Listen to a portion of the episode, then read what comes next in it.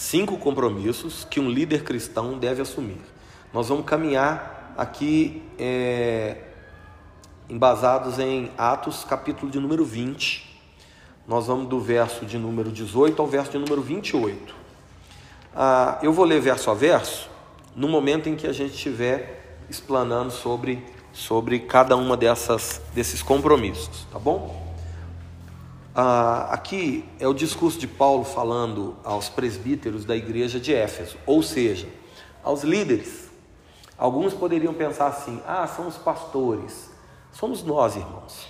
São os líderes, são aqueles que falam em nome da igreja, que representam a igreja, que inspiram pessoas em favor da igreja.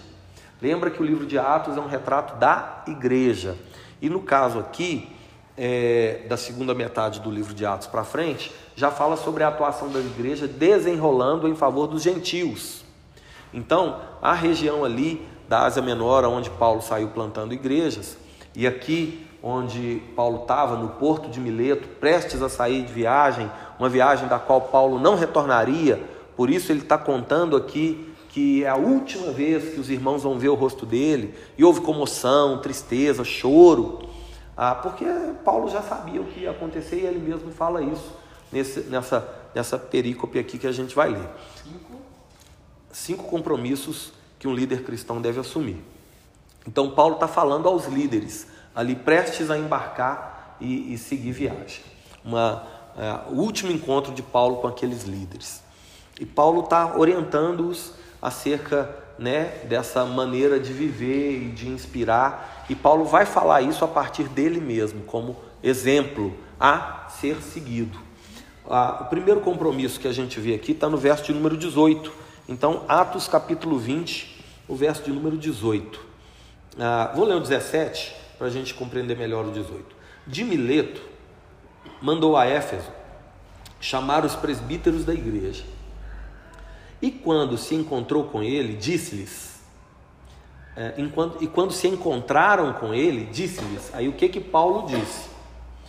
Ah, vós bem sabeis como foi que me conduzi entre vós em todo o tempo, desde o primeiro dia que entrei na Ásia. Que compromisso é esse, irmãos? Primeira coisa que Paulo está falando aqui nessa sessão: um compromisso com o seu testemunho pessoal. Paulo está falando, todos vocês bem sabem como foi que eu me conduzi em todo o tempo. Ou seja, o meu testemunho está aí, é a minha conduta, é a minha maneira de viver, é o que vocês viram em mim nesse tempo todo. A vida de um líder cristão, ela deve ser transparente, sem nada a esconder. O testemunho precisa ser condizente com o discurso que pregamos. Ou seja, as pessoas, irmãos, ao nosso redor precisam ler primeiro o nosso testemunho, antes das nossas palavras. Precisam é, é, ser, o nosso discurso precisa ser validado pela nossa atuação condizente. O líder cristão precisa assumir um compromisso com seu testemunho. Se a gente não tem zelo pelo nosso testemunho, pela maneira com a qual as pessoas vão nos ver, que maneira é essa que estamos apresentando Deus? Então, ah, é gravíssimo quando alguém que recebe destaque na vida da igreja mantém em sua vida pessoal, familiar, financeira, profissional e etc. situações que podem macular a santidade da igreja situações que podem provocar um entendimento errado acerca do poder de Deus. Afinal de contas, se Deus agiu na vida dessa pessoa para destacá-la no seio da igreja, no âmago da igreja, na vida da igreja, que poder é esse que não mudou a própria pessoa, que é a liderança? Então, o primeiro compromisso que a gente tem que fazer, e olha que seguindo o modelo de Paulo aqui dentro desses compromissos, ele vai falar que o segundo compromisso é com Deus antes de fazer um compromisso com Deus, o que Paulo está escrevendo, na ordem que Paulo está escrevendo, é que a gente tem que fazer um compromisso com o nosso testemunho. Porque se não for assim, irmãos, se a gente não tiver compromisso com o nosso testemunho, o testemunho de Deus que nós daremos será condicionado a nós mesmos.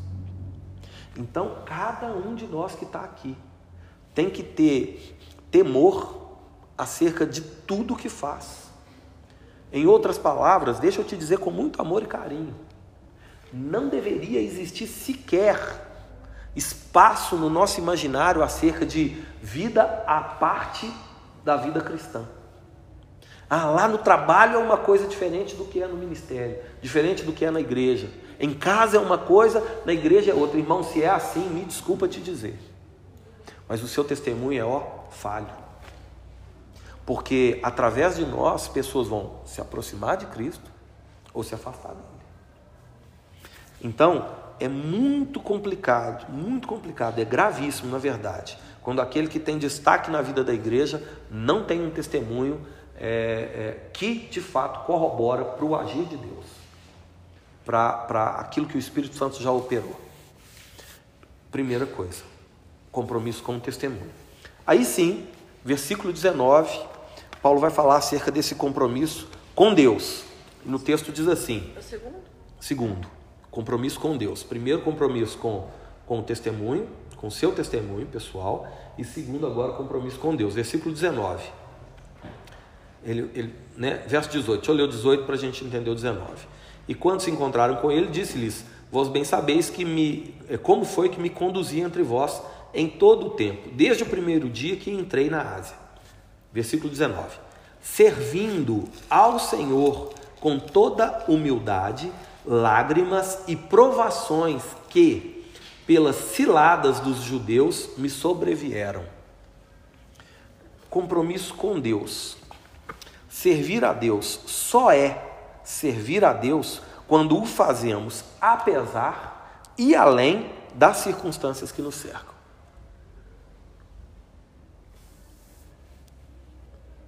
Se eu estou dizendo que sirvo a Deus, mas paro o serviço por conta de uma dificuldade, será que é a Deus que eu estou servindo?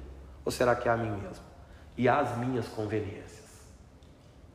Servir a Deus só é servir a Deus quando eu o faço apesar e além das circunstâncias. Não importando as perseguições, não importando as lágrimas, não importando as acusações, não importando as pedras, não importando a falta de apoio, não importando a falta de recurso, não importando a falta de reconhecimento, porque eu o faço na convicção de que estou cumprindo um chamado que veio de Deus. Caso contrário, a gente vai servir a nós mesmos e as nossas conveniências. Aquilo que a gente julga ser confortável. No horário tal tá para mim, porque fora esse horário eu quero não fazer. É direito, é direito de quem não nasceu de novo. É direito de quem ainda tem a sua vida como mais importante ou preciosa do que o propósito que está por sobre ela. Vamos ler o verso de número 24? Atos 20, verso 24. Porém, em nada considero a vida preciosa para mim mesmo, contando que contanto que complete a minha carreira e o ministério que recebi do Senhor Jesus para testemunhar o evangelho da graça de Deus. Então, uma pergunta: a quem nós estamos servindo? A nós mesmos? À instituição? Aos homens? Porque quem serve a Deus tem em Deus a sua satisfação e o seu contentamento. Não depende de gratificação, de reconhecimento ou de fomento humano para fazer o que faz. Quem serve a Deus não para por causa das dificuldades. Amém? Amém? Quem tem um compromisso com Deus, confia em Deus para cumprir o seu chamado, pois sabe que a vontade de Deus é boa, perfeita e agradável. Mesmo que isso custe, como Paulo escreveu aqui, lágrimas, provações e ciladas. E o homem que sofreu foi o apóstolo Paulo. Se você ler depois a carta que ele escreve aos Filipenses, ele vai explicar um pouquinho sobre isso. Quando ele escreve aos Coríntios, ele vai detalhar sobre isso. Quantas vezes foi apedrejado, arrastado, fustigado com varas? Quantas vezes naufrágio? Perigo entre patrícios, perigo entre gentios, perigo entre judeus, perigo entre falsos irmãos. Quem tem compromisso com Deus tem um compromisso com a humildade. É outra coisa que ele está falando aqui. No verso 19, ele diz assim: servindo ao Senhor com toda humildade. Quem tem compromisso com Deus tem um compromisso com a humildade. Porque, como pode alguém que se diz servo de Cristo não se dispor a ser, a ser como o seu Senhor o é? Humilde. Foi o próprio Senhor Jesus que, que disse, Mateus registrou no capítulo 11: é, Vinde a mim, todos vós que estáis cansados e sobrecarregados, e eu vos aliviarei. É, Tomai sobre vós o meu jugo e aprendei de mim, que sou manso e humilde. Amém? Terceiro compromisso, compromisso primeiro com testemunho pessoal, segundo compromisso Com Deus. com Deus, né? Segundo compromisso com Deus. E quem assume um compromisso com Deus assume um compromisso com humildade, está dentro do mesmo tópico. Terceiro compromisso, um compromisso com a palavra. Versos 20 e 21. Vamos ler? A gente viu 19, agora versos 20 e 21. Vou ler o 19 de novo para a gente entender o 20 e 21. Servindo ao Senhor com toda a humildade, lágrimas e provações que, pelas ciladas dos judeus, me sobrevieram. Jamais, jamais deixando de vos anunciar coisa alguma proveitosa e de vos ensinar publicamente e também de casa em casa. Ah, verso 21. Testificando tanto a judeus como a gregos o arrependimento para com Deus e a fé em nosso Senhor Jesus Cristo. Pregação da palavra.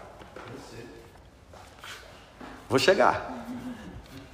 Compromisso com a palavra, de forma a, a, algumas coisas que Paulo coloca aqui, nesses versos 20 e 21, de forma constante, jamais deixando. Ou seja, não é por causa das dificuldades que eu paro de pregar. Não é por causa dos problemas que eu enfrento que eu paro de anunciar.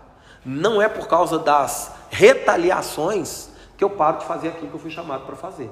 Afinal de contas, eu estou firmado num compromisso que eu fiz com o Senhor e também com o meu testemunho de que eu sou escravo do Senhor, servo do Senhor, pertencente ao Senhor. Então, de forma constante, palavra de forma constante, palavra de forma proveitosa. Um líder cristão que faz um compromisso com a palavra não pode se permitir é, é, que da sua própria boca saia palavras torpes, distorcidas do evangelho, por interesses pessoais, por desejos de se beneficiar em algo. Não. É aquilo que a palavra diz e ponto. É um compromisso com a palavra. Eu já fiz um compromisso com o Senhor da palavra. Agora eu faço também, assumo também um compromisso com a palavra do Senhor. Amém? Ele faz isso de forma constante, de forma proveitosa e em público ou em particular. É de cidade em cidade, é no culto de domingo à noite, mas é também no culto de terça-feira de manhã. É no culto de sábado à noite, mas é também no culto de sexta-feira à noite. É no congresso, conferência do Espírito Santo, é também na reunião de oração. É na igreja para uma multidão de pessoas, mas é também dentro de casa, para o seu marido, para o seu filho. Quem está me entendendo? Amém. É em todo o tempo, de forma proveitosa, seja para um grande público, seja para um pequeno público. É de cidade em cidade, mas é também de casa em casa. Amém? E faz isso como? Verso 21 a gente viu, tanto a judeus como a gregos, ou seja, sem distinção de pessoas, não escolhendo a quem pregar. Gente, quem escolhe púlpito para pregar não devia ter a ousadia de subir. Porque quem coloca lá é o Senhor ou o diabo. Então, falando a todos, falando o quê? Anunciando o arrependimento para com Deus e a fé em Cristo Jesus. Base fundamental para a salvação. Amém? Amém. Quarto compromisso a ser firmado, verso de número 24. Porém, em, é, em nada considero a vida preciosa para mim mesmo, contanto que complete a minha. Isso aí todo mundo falou junto, ó, a minha carreira e o ministério. ministério que recebi do Senhor Jesus para testemunhar o evangelho da graça de Deus. Qual que é, no final das contas, o ministério que recebemos? Testemunhar do evangelho da graça de Deus. Agora, quem que recebeu o ministério? Você, de maneira pessoal. Então, quarto compromisso que a gente precisa assumir, que o líder cristão precisa assumir, com o seu ministério.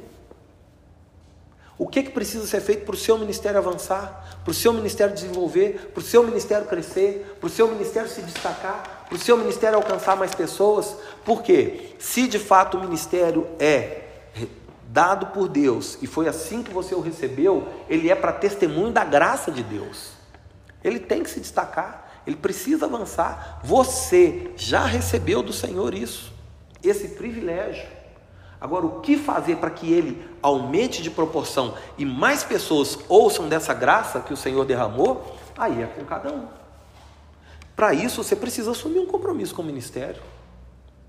Tem que investir mais, tem que estudar mais, tem que orar mais, tem que jejuar mais, tem que se render mais, tem que ficar mais tempo, chega mais cedo, sai mais tarde, traz mais pessoas, ama mais, abraça mais, visita mais.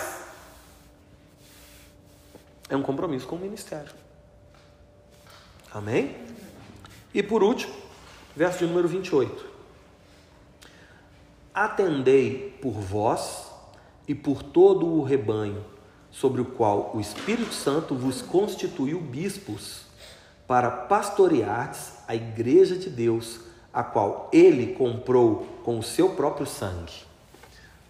De novo, de trás para frente, a igreja de quem? Quem pagou por ela?